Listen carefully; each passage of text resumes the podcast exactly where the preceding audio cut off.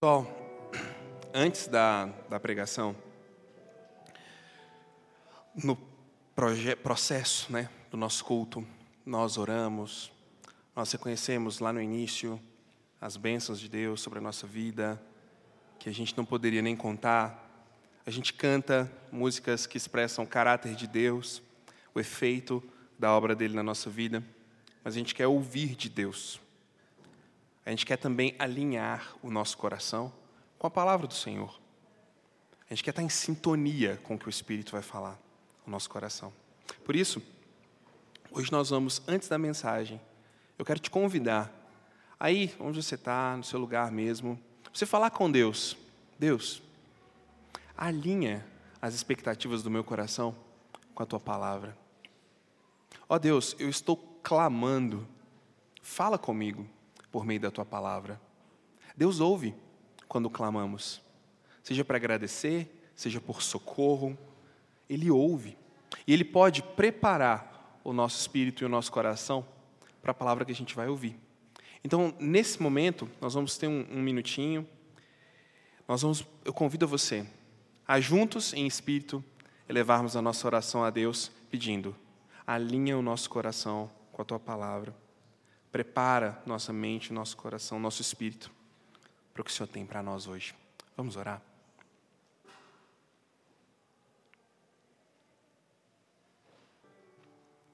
É o teu povo aqui presente, todos numa só voz, declarando, reconhecendo que só tu és santo. Por favor, fala conosco Cuida do, da tua igreja, de cada vida. Fala apesar de mim. Seja presente aqui. Que a tua voz seja ouvida, que a tua palavra seja atendida e não a minha. Tem misericórdia de nós. É o teu povo aqui presente, todos num só coração, esperando as tuas palavras. E em nome de Cristo nós oramos. Amém. Depois da nossa semana da reforma, né, e agora você sabe que não é mais a pintura da igreja, nem nada disso, né? A reforma protestante. Depois de um mês falando disso, né? Nós vamos voltar para a nossa série em 1 Coríntios. E hoje, dando continuidade, nós estamos no capítulo 3, a mensagem de hoje é o capítulo 3, do versículo 18 ao versículo 23, tá bom? Essa semana, no seu guia, você já vai começar o capítulo 4 no seu guia de estudos e devocional. É muito legal, tá todo mundo fazendo o guia, né? Todo mundo se dedicando, aproveitando. É muito legal ver isso, gente. Vocês me dão um orgulho, vocês não têm noção. Sério, sério.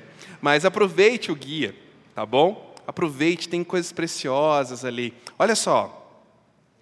Quem fez o guia do texto dessa semana na quarta-feira, é impossível não ter tido um encontro com Deus. É impossível não olhar para fora e não sentir a voz de Deus no texto dessa semana. Tá? Não, ficou curioso? Volta e faz o dessa semana, né? Porque realmente a quarta-feira eu acho que foi o dia mais mais profundo.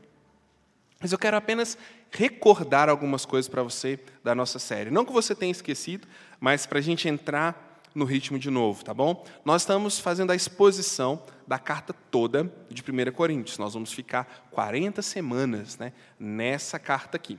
E qual é a ideia? O que está acontecendo ali em 1 Coríntios? Por que ele escreveu essa carta? Tá? Existe uma igreja que está com sérios problemas, problemas internos. Eles estão tendo muita dificuldade para experimentar Jesus Cristo nas dinâmicas do dia a dia deles como igreja. E isso tem sido muito evidenciado, isso está ficando muito aparente por conta de uma característica específica: a falta de unidade. Principalmente como uma forma de rejeitar o apóstolo Paulo. Eles estão, cada um, defendendo a sua posição como a mais certa, como a mais verdadeira. Eles estão criando alguns partidos se apoiando, na teoria de pessoas específicas como Pedro, como Paulo, como Apolo, até mesmo Cristo, rebaixando Cristo ao nível dessas pessoas. Então, Paulo está lidando com isso. Só que o problema é que eles estão rejeitando a própria liderança do apóstolo. Então, além de ter pessoas com dificuldade de experimentar Cristo no dia a dia, dificuldade evidenciada pela falta de unidade, porque eles estão brigando entre eles por conta das filosofias deste século, que o Paulo chama, Paulo tem a dificuldade que eles não estão dando crédito para ele. Porque eles disseram: o seu discurso ele é muito fraquinho, a sua retórica ela não é tão boa. Os mestres filosóficos, que a gente chamou, né, que a história chama de sofistas, eles são muito melhores. Eles têm uma retórica, uma lógica muito mais aprofundada. Eles falam muito melhor que você, Paulo. Então, Paulo está lidando com isso. Uma igreja com alguns problemas para experimentar Jesus, um pouco dividida entre partidos, não dividida fisicamente. Se você olhasse, você não ia ver sentado aqui um grupinho, sentado ali outro grupinho. Não era isso que estava acontecendo, mas dividida. Não faça um anacronismo com essa palavra, mas dividida ideologicamente. Anacronismo é quando a gente pega uma palavra de algo lá atrás e interpreta ela com o significado atual. Então, eles, eles estavam assim, pelas ideias que eles tinham, divididos, mas não fisicamente. E Paulo está mandando cartas para eles e eles estão rejeitando. Tá bom? Mas até aqui, Paulo está mostrando uma coisa para eles assim, está chamando eles para responsabilidade. Paulo está dizendo: esse discurso que vocês estão acreditando, isso é muito fraco perto da ideia de Deus. Ah, é? Qual é a ideia de Deus? A ideia de Deus é vir a esse mundo e morrer do lado de fora do muro, no meio do lixão, pelos pecadores. E é isso é o que traz poder. E é justamente por isso ele vai dizer que ele escolheu vocês. É justamente por isso que eu estou aqui. É justamente por isso que eu não desisto, porque existe um poder que os inteligentes dessa época não conseguiram pensar, que é Deus salvando o mundo através da fraqueza. E isso está dando um nó na cabeça deles. Mas como é possível? Como assim? Não é um Hércules? Não, não é um herói grego. Está aqui, não, não, é o Jesus que se entrega, que é partido, que é moído, que é fraco. Que quando eles olham para ele, eles dizem: Nossa, que coisa horrorosa! Nossa, que cena horrível! Nossa, que feio! Que homem estraçalhado! Não tem poder nisso, Paulo diz. Exatamente aí que está o poder. Porque diferente dessas filosofias que vocês acreditam, o Cristo está trazendo transformação de vida. Mas a filosofia de vocês está fazendo o quê? Deixando vocês cada vez mais centrados em vocês mesmos. É isso que estava acontecendo. É isso que está acontecendo até aqui. O texto anterior, Paulo está chamando a atenção deles: olha, nós todos somos servos, servos na construção daquilo que Deus nos confiou, a sua igreja. Não faz sentido, como servos todos iguais, um ser mais privilegiado do que outro, um ser mais adorado ou crido do que outro. Não, nós somos todos servos. Mas existe uma responsabilidade para esses servos, viu? Cada um veja bem como constrói. Porque a gente está falando do templo de Deus. Então existe uma responsabilidade. Existe sim um peso nesse aspecto de que estamos trabalhando em algo maior do que nós mesmos. E Paulo diz: a igreja de Cristo. Então tomem cuidado para que vocês, por meio da divisão que vocês estão pregando, não destruam a igreja de Cristo. Porque acontecendo isso, pode vir destruição sobre vocês. Tem no nosso aplicativo o texto na íntegra e tem o áudio também da pregação do Tiaguinho nesse texto. Se eu fosse você, eu dava uma olhada, tem muita riqueza ali. E aí a gente chega no texto de hoje, no versículo 18. Que ninguém engane a si mesmo. Se algum de vocês pensa que é sábio neste mundo, faça-se louco para se tornar sábio, porque a sabedoria deste mundo é loucura diante de Deus, pois está escrito: Ele apanha os sábios na sua própria astúcia.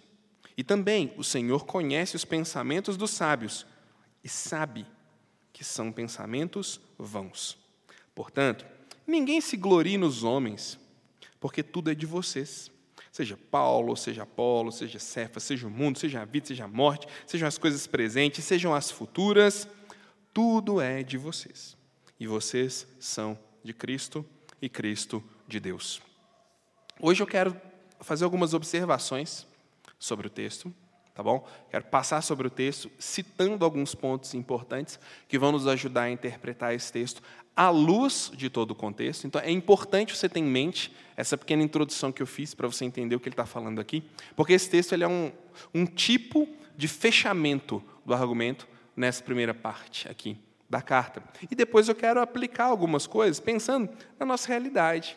Será que isso faz sentido como para a nossa vida? Tá? Eu posso entender tudo que Paulo está falando, eu posso entender a lógica dele, eu posso analisar as falácias dos sofistas, eu posso fazer tudo isso, mas se eu não conseguir conectar isso com, comigo e com, com a gente, como igreja, é um conhecimento semelhante ao dos, ao dos sofistas. E é exatamente isso que Paulo está criticando. Então a gente tem que encontrar um elemento de transformação nesse texto. Um elemento de mudança, um elemento de provocação. A quê? A uma atitude. Essa é a ideia. Senão a gente é só mais um grupo de sofistas modernos, né? cérebros num palito. Cabeção grandão, mas o corpo magrelinho, porque não aplica, não vive isso. Então vamos lá. Capítulo 3, versículo 18. Ele começa: Que ninguém engane a si mesmo. Se algum de vocês pensa que é sábio neste mundo, faça-se louco para tornar-se sábio. Os que insistem em continuar buscando essa sabedoria e que dessa forma não estavam ou não estão construindo, mas destruindo a igreja de Deus, estão se enganando. Por isso ele diz: ninguém se engane. Se você acha que a busca dessa sabedoria está criando algo muito maravilhoso, muito diferente da simplicidade da igreja de Cristo, você está se enganando. Pois já, já existe uma maneira da igreja de Cristo ser estabelecida. Já existe algo que a diferencia de todo o resto. Você não precisa, essa expressão ela é comum, né? Vocês não precisam inventar a roda. Isso é um engano. Não caiam nessa. Vocês não vão descobrir o fogo quando vocês pensarem de igreja. Já tem algo pronto. Já tem algo ali. É o Evangelho, é Jesus Cristo. Existe um julgamento terrível e temível para aqueles que estão destruindo o templo de Deus. No caso, a igreja em Corinto, se você olhar o versículo 17. Quando eles estavam mordendo uns aos outros, brigando, dividindo, criando intrigas entre o corpo por motivos quaisquer, eles estavam implodindo a igreja de Jesus Cristo. E há um alerta. E, e, eu não consigo transformar esse alerta num eufemismo, porque Paulo não quis fazer um eufemismo, ele quis dizer destruído mesmo. É, desculpa, eu não, não posso mudar. Né?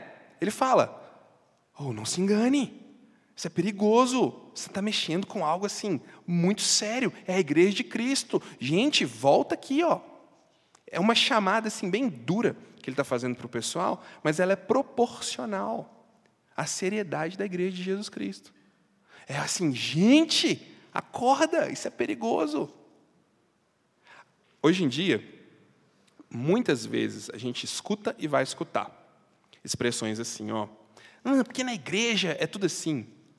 Porque a igreja, porque a igreja no Brasil, porque a igreja isso, porque a igreja aquilo. Deixa eu contar uma coisa para vocês. Ó, você falaria mal da noiva para o noivo? Está lá o noivo, de terno e gravata, você é amigão do noivo, você olha para a noiva, nossa, mas ela é feia, né? Não, mas credo, que noiva esquisita. Você escolheu ela mesmo? Ah, não, essa, essa noiva aí, você sabe, tem um vestido assim, mas tem chulé, né? Você faria isso? Não. Pois é. Não dá para gostar do noivo e desprezar a noiva do cordeiro. É algo importante e valioso para ele, a sua igreja. Falar mal da igreja, é algo que dá uma certa relevância, um, é uma coisa esquisita. Vocês não fazem isso, mas eu vejo isso muito acontecer. Eu sei que vocês vão ouvir isso. Então, por isso, estou te alertando. Parece que a pessoa se sente tão assim, tão sábia, tão inteligente, tão por cima assim da coisa, porque ela está percebendo os erros, né? Nossa, que sofista é isso, mas cuidado, Paulo está dizendo, é a noiva do cordeiro. Ela tem seus defeitos, ela tem seus problemas, ela tem suas dificuldades, mas quem apresenta a noiva imaculada, sem mancha, sem mácula nenhuma, é o noivo. É ele que vai cuidar dela. Então, esse é um alerta que Paulo está fazendo para eles. Vocês estão falando da noiva, do cordeiro.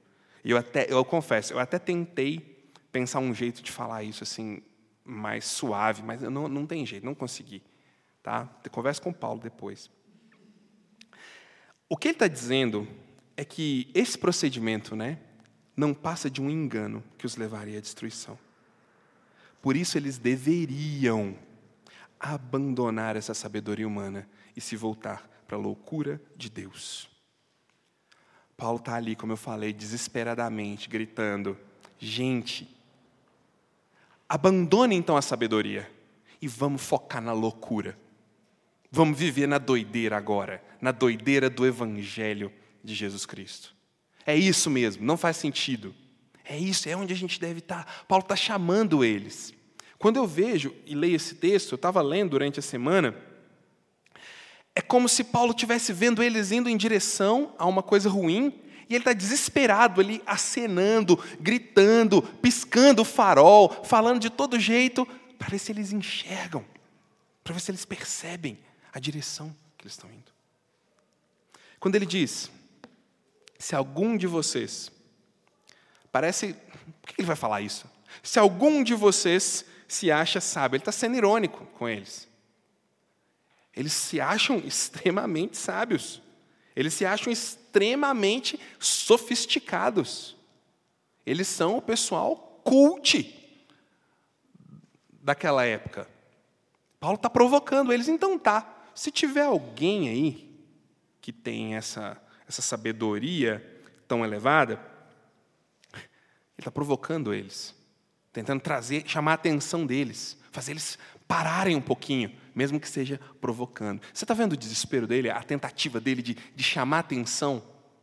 Ele tem uma mensagem, ele tem algo, ele não pode passar em branco. Ele não pode mandar uma carta para eles e ficar fazendo piadinha, é muito sério. Ele não pode perder tempo. É a vida deles, da igreja, da noiva do cordeiro, que está em risco. E é exatamente essa postura ensoberbecida de sabedoria que Paulo está tentando corrigir. Porque a gente já viu isso, em grande parte isso aqui é uma lembrança do que nós vimos no capítulo 1 e 2, mas na cruz e na ressurreição, Deus sabotou a sabedoria humana. Deus deu um cavalo de pau na sabedoria humana, ele inverteu todas as coisas. De repente, a sabedoria é a loucura, e a loucura é a sabedoria. A fraqueza é o poder, porque quando sou fraco, então que sou forte para que sobre mim repouse o poder de Cristo. Os líderes, ah, você lembra bem o, o tipo de líder dessa época? Poderoso, intocável, semideus. Manda e obedece, faz e acontece. Mas de repente, o líder é o servo. De repente, o povo de Deus aquele que é o Messias, aquele que é o escolhido, o rei de todas as nações, escolhe um povo de moribundos e insignificantes, de pessoas sem poder político, sem poder econômico, mas pessoas com o poder do Espírito. E ainda assim ele vai dizer que essas pessoas possuem todas as coisas. É um contrassenso. Nem tudo que sofreu essa inversão está totalmente visível e claro ainda. Mas a cruz e a ressurreição são provas dessa certeza. Assim, o povo de Deus precisa abandonar a confiança nas coisas do presente, nas coisas da presente era, que oferecem segurança, estabilidade, e precisa confiar na loucura de Deus. Deve tornar-se um louco e, dessa maneira, se tornar verdadeiramente sábio. Basicamente, é uma lembrança do que a gente já falou. Paulo está dizendo: Parem o que vocês estão fazendo. Concentrem o olhar de vocês nisso que estão chamando de loucura, porque é ali que está o poder. E a cruz e a ressurreição são evidências cabais disso, mas ele é também uma evidência disso. Antes ele era matador de cristão, agora ele está ali, sendo um cuidador de cristãos. Ele é evidência de que essa loucura transformou um assassino em um pregador. Mas a sabedoria deles está transformando uma igreja num monte de cachorro brigando um com o outro, se mordendo, se destruindo. E ele, assim, ele esfrega isso assim na cara deles e fala: tá bom, decide aí qual que tem poder, porque olha só. A sabedoria de Deus tornou um assassino num pacificador. Mas a sabedoria de você está transformando um filho de Deus em um monstro que destrói uns aos outros. Então vamos voltar para a loucura de Deus, porque é lá onde está o poder. Conseguiu ver o argumento dele? Conseguiu ver que ele está colocando isso assim num um letreiro gigante na frente desse pessoal? Pois é. E aí ele apresenta a situação de um jeito diferente. Antes, lá no capítulo 1, do 18 ao 25, a sabedoria de Deus é loucura para o mundo. Mas aqui, a sabedoria do mundo é loucura para Deus. Ele está falando a mesma coisa, só que ele está invertendo. Antes, a sabedoria de Deus, o Cristo, era loucura para o mundo. Mas agora ele está olhando na perspectiva divina. Ele está olhando, falando como Deus vê a coisa e dizendo: Oh, Deus olha para isso aí, isso é loucura, viu? Isso aí não faz o menor sentido. Talvez ele, não vou dizer que ele tinha em mente, mas certamente quando eu li isso aqui, eu pensei no Salmo 2 falando dos poderosos, ah, os poderosos que acham que têm todo o poder, que mandam e desmandam, que fazem e acontecem. O salmista diz: Deus está rindo deles, porque o poder continua centralizado na mão de Deus. Paulo está falando para eles: oh, que loucura isso, hein? Deus está olhando para vocês e está decepcionado. Não, essa palavra não combina com a graça, mas Deus está olhando para vocês e está assim, admirado como vocês chegaram tão longe. Uau, que sabedoria! É isso que ele está fazendo. Ele está provocando, ele está sendo um pouco cínico. E ele usa dois textos: Jó, capítulo 5, versículo 13, e Salmo 95, 11. Jó, capítulo 5, versículo 13, vamos lá. É o que ele cita, tá? No versículo 20, no 19 e no 20, mas vamos ler Jó, capítulo 5, versículo 13. J antes de Salmos, tá bom? Capítulo 5, versículo 13. Ele apanha os sábios na sua própria astúcia, e o conselho dos que tramam se precipita. Agora, Salmo 95, 1.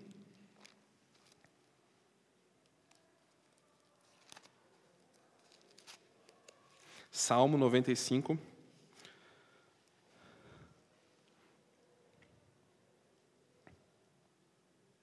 Bicho, o de Salmo eu anotei errado. Deixa eu ler no texto de 1 Coríntios mesmo. O Senhor conhece os pensamentos dos sábios e sabe que são pensamentos vãos. Ele pega dois textos do Antigo Testamento para mostrar a visão de Deus diante da grandeza do pensamento humano. E ele diz: Você é muito bom para fazer uma armadilha, né? O texto de Jó. Você consegue fazer uma armadilha para capturar a sua presa, né? Pois é, Deus pega a sua própria armadilha e prende você. Deus conhece a mente de vocês antes mesmo que vocês possam formular qualquer pensamento. E vocês estão achando que fizeram algo grande demais na presença de Deus. Ninguém engane a si mesmo. Percebeu? Olha a profundidade do que ele está dizendo. Parem de achar que vocês têm algo grandioso demais e humilhem-se sob a poderosa mão de Deus, para que Ele em tempo oportuno vos exalte, parafraseando nosso amigo Pedro. Esse é o convite de Paulo para esse pessoal aqui. Deixem de ser soberbos e arrogantes e voltem o seu olhar para essa loucura que está transformando vidas. A futilidade do pensamento deles ela é exposta a leveza, a falta de perenidade, ela é exposta comparado com Deus. Por isso, para Paulo, os coríntios são loucos se não levarem a sério os pensamentos de Deus. Esse é o ponto dele. Eu apresento transformação e mudança. Vocês têm apresentado divisão e destruição. Deus apresenta conhecimento pleno, antes mesmo do pensamento de vocês ser formulado. E vocês me apresentam um pensamento malemar, mal acabado, e acham que vão surpreender a Deus em alguma coisa? Parem de se enganar. Isso é que é loucura. Diante disso, acreditar em Deus é a coisa mais lógica e poderosa que você pode fazer. Portanto, versículo 21, ele começa com essa palavra poderosa. Portanto, portanto o quê? Toda vez que você lê uma expressão assim na Bíblia, você tem que perguntar: e daí? Portanto, de onde? Portanto, por, por que, que pôs isso aqui? Qual é a ideia dele de colocar um portanto aqui? Vou te explicar.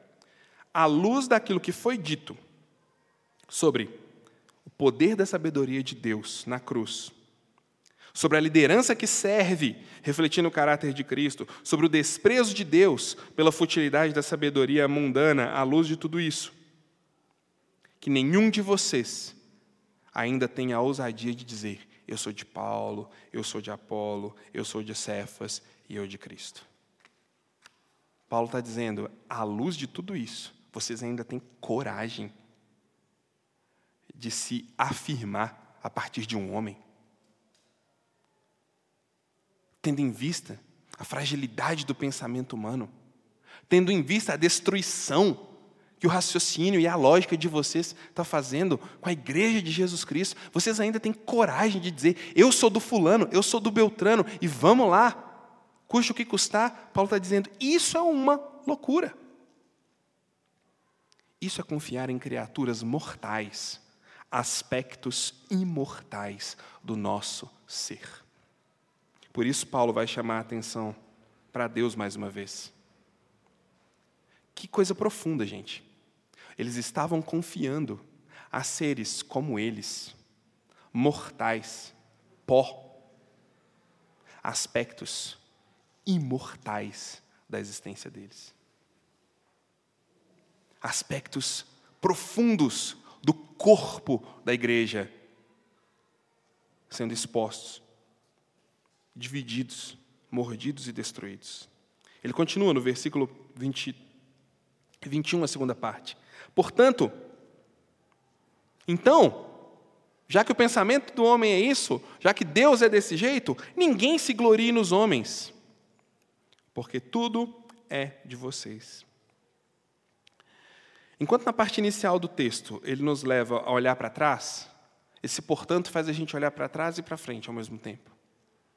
Enquanto na parte inicial ele nos leva a olhar para trás, aqui ele moverá nosso olhar para frente, diante de tudo que já temos. Parar para nos gloriar em sabedoria humana é uma grande loucura. Isso aqui, esse texto, não é um tipo de teologia da prosperidade, não é uma promessa de Deus que a gente vai ter todas as coisas, que a gente vai ficar milionário, que a gente vai. Não é nada disso. Algumas pessoas entendem isso de um jeito completamente diferente. Certa vez, quando eu fazia seminário, a gente tinha uma matéria chamada Religiões Comparadas e Seitas. E era uma matéria longa, assim, durava um semestre, porque a gente tinha que entrevistar várias pessoas de várias religiões. E era um tempo muito bom, muito respeitoso. Aprendi muito com essas pessoas, mas conheci também a, a crença delas. E nós fomos um dia conversar com uma, uma moça, Thais e eu fomos lá, a gente não era casado ainda, e a moça estava contando para a gente, usando esse texto, de que tudo é nosso, e ela contando para a gente como seria maravilhoso se Thais e eu nos casássemos na religião dela, porque Deus nos daria um planeta só para nós, para a gente povoar Imagina, na flor da mocitude, escutar isso, né? Quase que eu converti, brincadeira. Mas não é uma coisa desse tipo. Eu estou te contando isso para você ver até onde a sabedoria humana vai. Eu estou te contando isso para a gente perceber que não é tão longe Não precisa ser sofista para inventar isso, não. Os nossos interesses, desejos, eles estão aqui dentro fervendo o tempo todo. Está aí. E coisas absurdas podem surgir. Então, o que, ele está dizendo? Tá? Primeiro eu falei o que não é. Vamos ver um pouquinho do que, que é. Paulo agora vai pegar os cinco tiranos, os cinco tiranos da nossa existência, que são o mundo, a vida, a morte, o presente e o futuro. Elementos onde a nossa existência está presa, confinada. Elementos que, por nós mesmos, independente do nível e do tamanho, da inteligência e da sabedoria, não conseguiremos fugir deles. Pode ser o mais sábio, o mais poderoso. Não há como fugir do tempo. Não há como fugir da morte. Não há como fugir desses elementos. Estamos neles, assim como eles estão em nós. Mas que em Cristo são agora elementos que passam a nos pertencer. O tabuleiro é girado e agora nos tornamos como possuidores dessas realidades em Cristo Jesus. E isso significa que, apesar de estar presente nessa realidade, elas não me escravizam mais. Essa é a grande virada do Evangelho. Eu estou nisso, mas isso não é tudo o que eu tenho mais. Pois por causa da loucura de Deus, existe algo a mais. Na verdade, esses elementos se tornam nossos servos, já que sabemos que os planos de Deus serão concluídos em nós, independente Note bem, esses elementos se tornam nossos servos. Por quê? Porque sabemos que os planos de Deus serão concluídos, independente do estado do mundo. Estejamos nós vivos ou mortos, a verdadeira vida não pode ser tirada de nós. O presente não nos aprisiona e nem o futuro nos assusta. Porque foi o próprio Paulo que disse, lá em Romanos, capítulo 8, eu vou ler para você, Romanos 8, 38 a 39.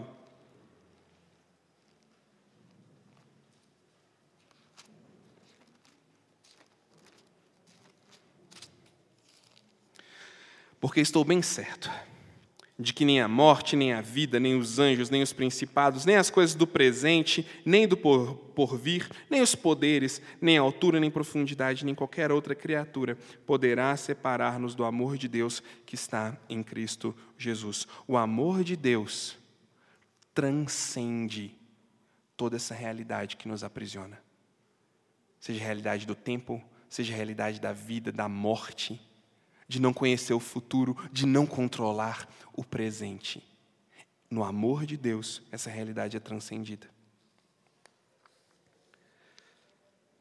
A vida não pode ser tirada de nós. O presente não nos aprisiona mais, nem o futuro nos assusta. Continuando no versículo 23, diz: E vocês são de Cristo e Cristo de Deus. Não se trata de dizer, tudo é de vocês, e por isso agora vocês têm autonomia. Estão, de certa forma, livres em vocês mesmos, podem fazer o que você quiser, porque você é dono de Jesus. Jesus te pertence e você pode até determinar as coisas que ele tem que fazer. Não, não é isso.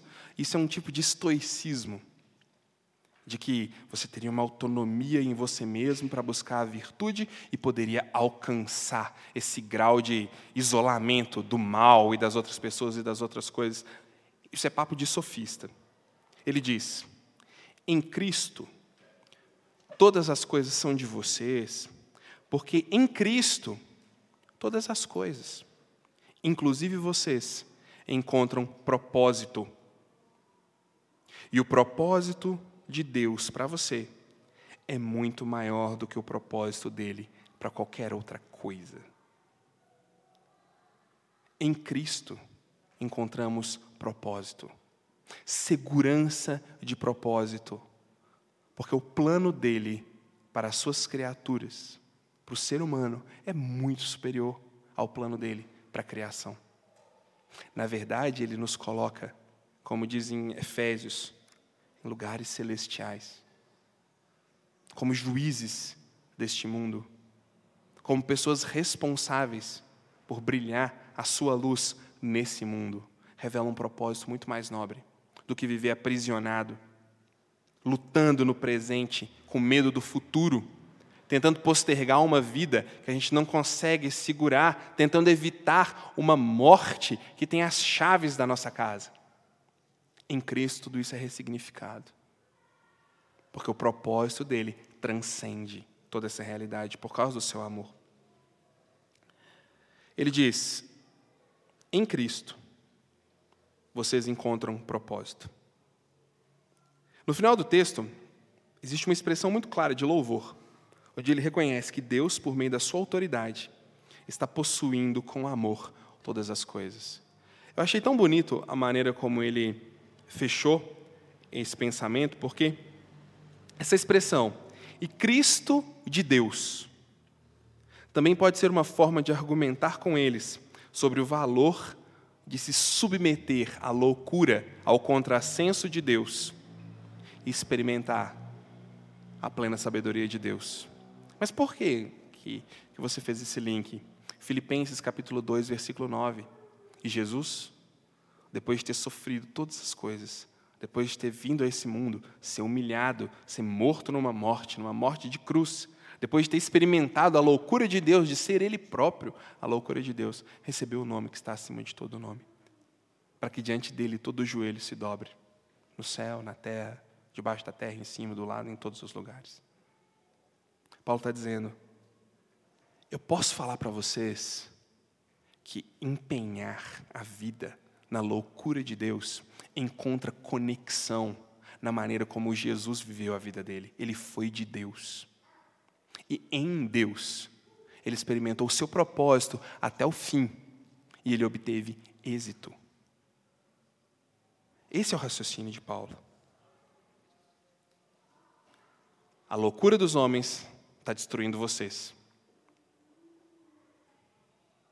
Essa loucura de vocês aí, ó, Está acabando com a igreja. Mas essa loucura de Deus aqui está me transformando numa pessoa melhor. Está me dando sentido. Está me dando propósito. Está me ajudando a dar um passo a mais. Está me ajudando a permanecer. Inclusive, essa loucura aí que vocês estão falando, ela está presente na vida de Jesus, ó, que experimentou todo o sofrimento, mas Deus restaurou ele. Então parem de enganar vocês mesmos. Parem enquanto é tempo.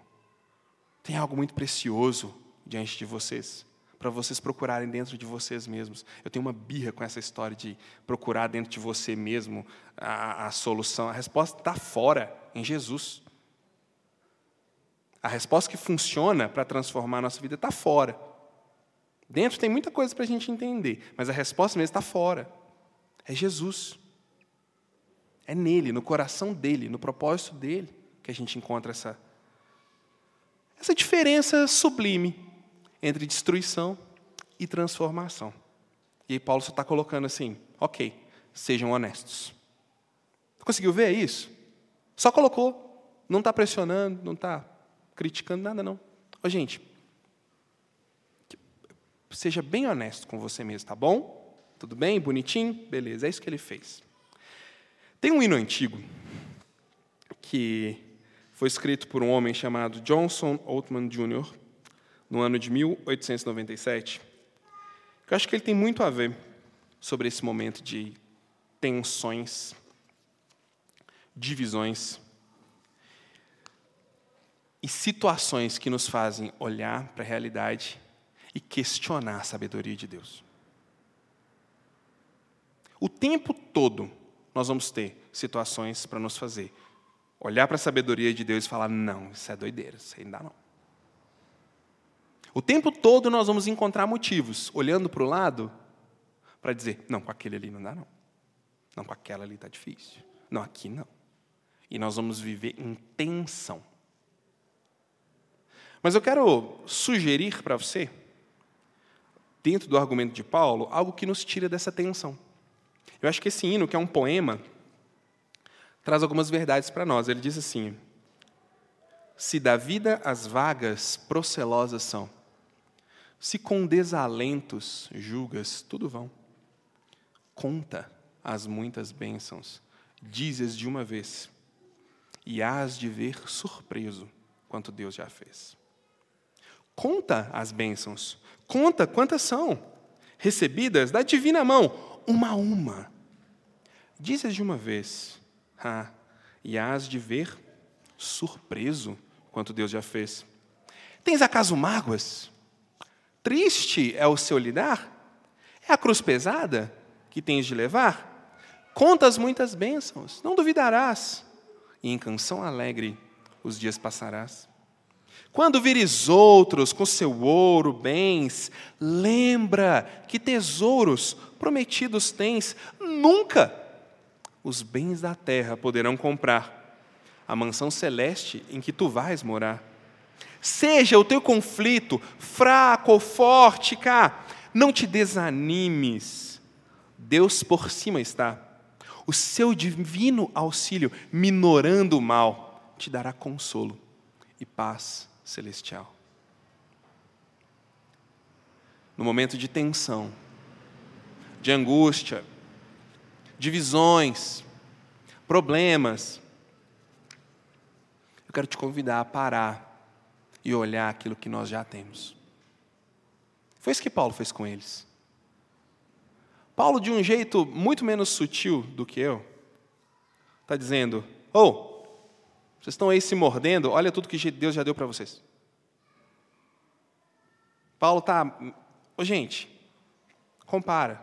O que eu estou falando para você é: sim, na vida as vagas procelosas são, eu vou traduzir as ondinhas são lentas, paradas, difícil. Se com desalentos, tristeza, angústia, problema, sofrimento, julgas, tudo está indo ali, ó. é só isso que eu experimento. Para um pouco e olha ao redor, e você vai encontrar algo para agradecer a Deus, e isso vai te dar energia para continuar. Isso não é um, um romantismo gospel, gente. Isso é uma humildade intelectual cristã. De não olhar só para aquilo que a gente quer, do jeito que a gente quer, na forma como a gente pensa, e ver: uau, Deus já tem feito muita coisa, né? Acho que eu posso parar um pouco para agradecer. E isso tira a gente do modo sofrência. Isso nos tira do desalento isso nos tira da desunião. Isso nos tira da agressividade. Isso nos ajuda a construir e não destruir.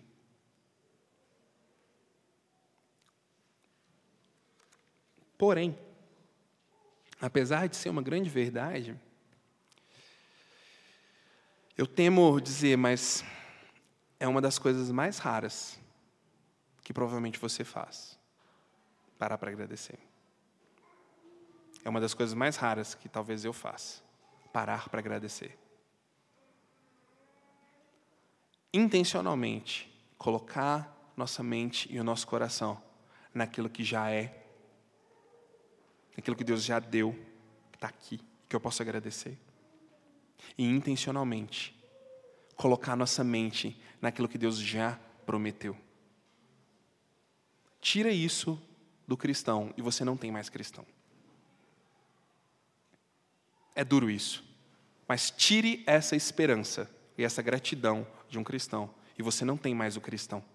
Você tem alguém louco, desesperado, com medo, angustiado, tentando de todas as formas criar um caminho para si mesmo. Por um instante, pare de perambular com a sua mente por todo lado, por todos os problemas, por todas as situações, por todas as coisas. E pense naquilo que está dando certo. Naquilo que Deus falou e fez para você, para as pessoas que você ama, para a sua igreja, para a sua comunidade. Nas condições que Deus tem dado para a gente lidar com tudo o que acontece mesmo que não seja fácil, mesmo que seja difícil, mesmo que seja uma droga, nas condições que Deus tem dado para a gente lidar com tudo que acontece. Agradeça a Deus por aquilo que Ele já tem feito. Essa, como eu disse, embora seja uma das realidades mais negligenciadas da nossa espiritualidade, seria tão benéfica para as nossas almas. E sabe por que ela é tão rara? Eu vou te falar, eu tenho um palpite. É, é meu palpite, tá? Você pode acreditar ou não. Porque nós estamos muito engajados nas nossas discordâncias e em como colocar as nossas preferências pessoais em tudo. E esquecemos de agradecer a Deus pelo que Ele já tem feito. É só uma sugestão. Aí você pense aí no seu coração. Eu quero ler para você. Hoje eu li bastante coisa para vocês, né? Mas eu quero ler para vocês, finalizando aqui, uma citação de um comentário à carta de 1 Coríntios, de um teólogo bem, bem capaz, bem, bem respeitado, muito competente, chamado Gordon Fee. Ele diz o seguinte: É fácil repetir o erro dessa igreja. A maioria de nós não apenas tem tendências normais de transformar preferências pessoais em coisas exclusivas, mas, em nossa condição caída, também costumamos nos considerar suficientemente sábios para informar a Deus por meio de quem Ele pode ministrar ao seu povo. Nossos slogans assumem variadas formas de apresentação. Eu sou do. Não, eu sou do grupo tal, eu sou de tal. Ou eu creio assim, eu gosto assim, sempre foi assim, eu fui criado assim. Ou podem assumir também formas ideológicas como eu sou dos, eu prefiro os. Podem se transformar, inclusive, em armas, expressões que nós usamos como armas, do tipo, ele ela é dos, ele ela não. Isso significa automaticamente que não precisamos ouvir o que ele ou ela tem a dizer, visto que a sua ideologia determina seu valor geral como ser humano. Ah, Igreja de Cristo. É quase impossível, em uma época como a nossa, não ter preferências denominacionais, teológicas, práticas ou ideológicas. Tudo bem nisso.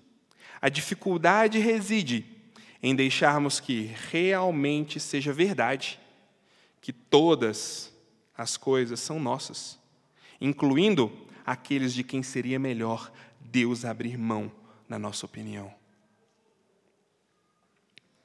Mas Deus é cheio de surpresas, e o Eterno pode escolher a mais inesperada das fontes para ministrar a nós se apenas estivermos mais verdadeiramente em Cristo e, portanto, livres nele para aprender e para amar. Isso não significa que não se deva discernir com muito cuidado. Afinal, Paulo não tem nenhuma paciência com aquele ensino em Corinto que havia abandonado o evangelho puro de Cristo. Ele não negociava com quem maculava o evangelho. Mas ser de Cristo é também estar livre das tiranias da estreiteza da própria mente, livre para aprender até mesmo daqueles dos quais se pode discordar. Para andar em união, precisaremos de fé. Somente a fé nos tranquiliza diante de nossas preferências pessoais e nos liberta de nossa infalível sabedoria. Passar por grandes momentos de tensão vai exigir de nós abrir mão do controle e confiar. Isso é tão verdadeiro, eu acredito, para nós como comunidade. Nos últimos anos, a gente tem passado por tantas coisas, tantas transições, mudanças, pessoas que vão, despedidas dolorosas, mudança de lugar, insegurança em relação a qual será o próximo passo no futuro. Mas precisamos de fé para que a gente possa experimentar Cristo independente de qualquer circunstância externa, independente de qualquer preferência pessoal, para que a gente desfrute de unidade, porque isso é uma marca da igreja dele. Isso é o que diferencia o filho dele. Gente, se hoje, no mundo que a gente vive, se a igreja não, se, não for um local de unidade, de amor, de temperança e de habilidade de convívio, qual outro lugar vai ser?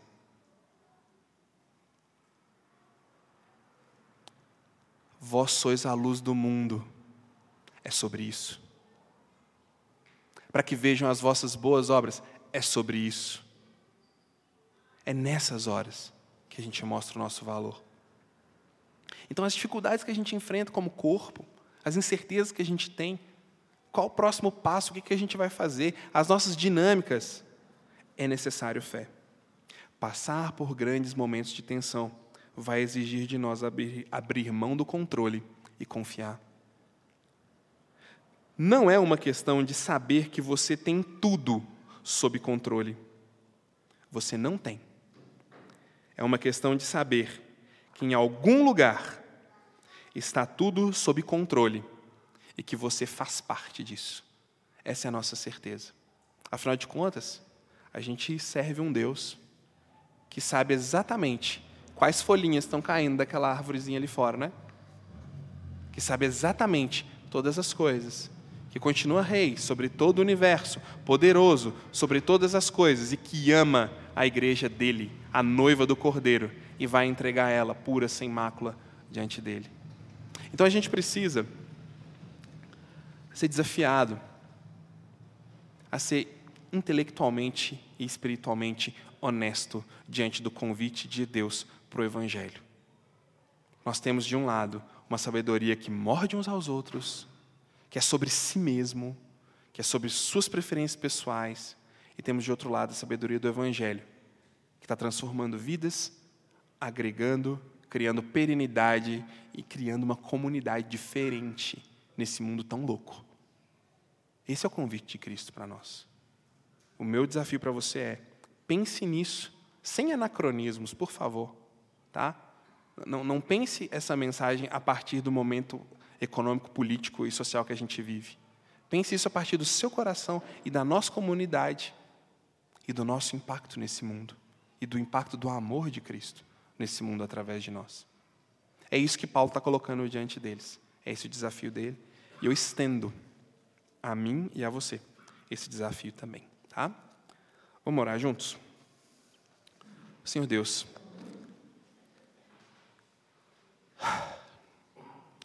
é o teu povo aqui presente, todos numa só voz declarando: só tu és santo. Então cuida da tua santa igreja. Restabelece os joelhos caídos. Reafirma os corações duvidosos. Revive as promessas que foram esquecidas ou perdidas.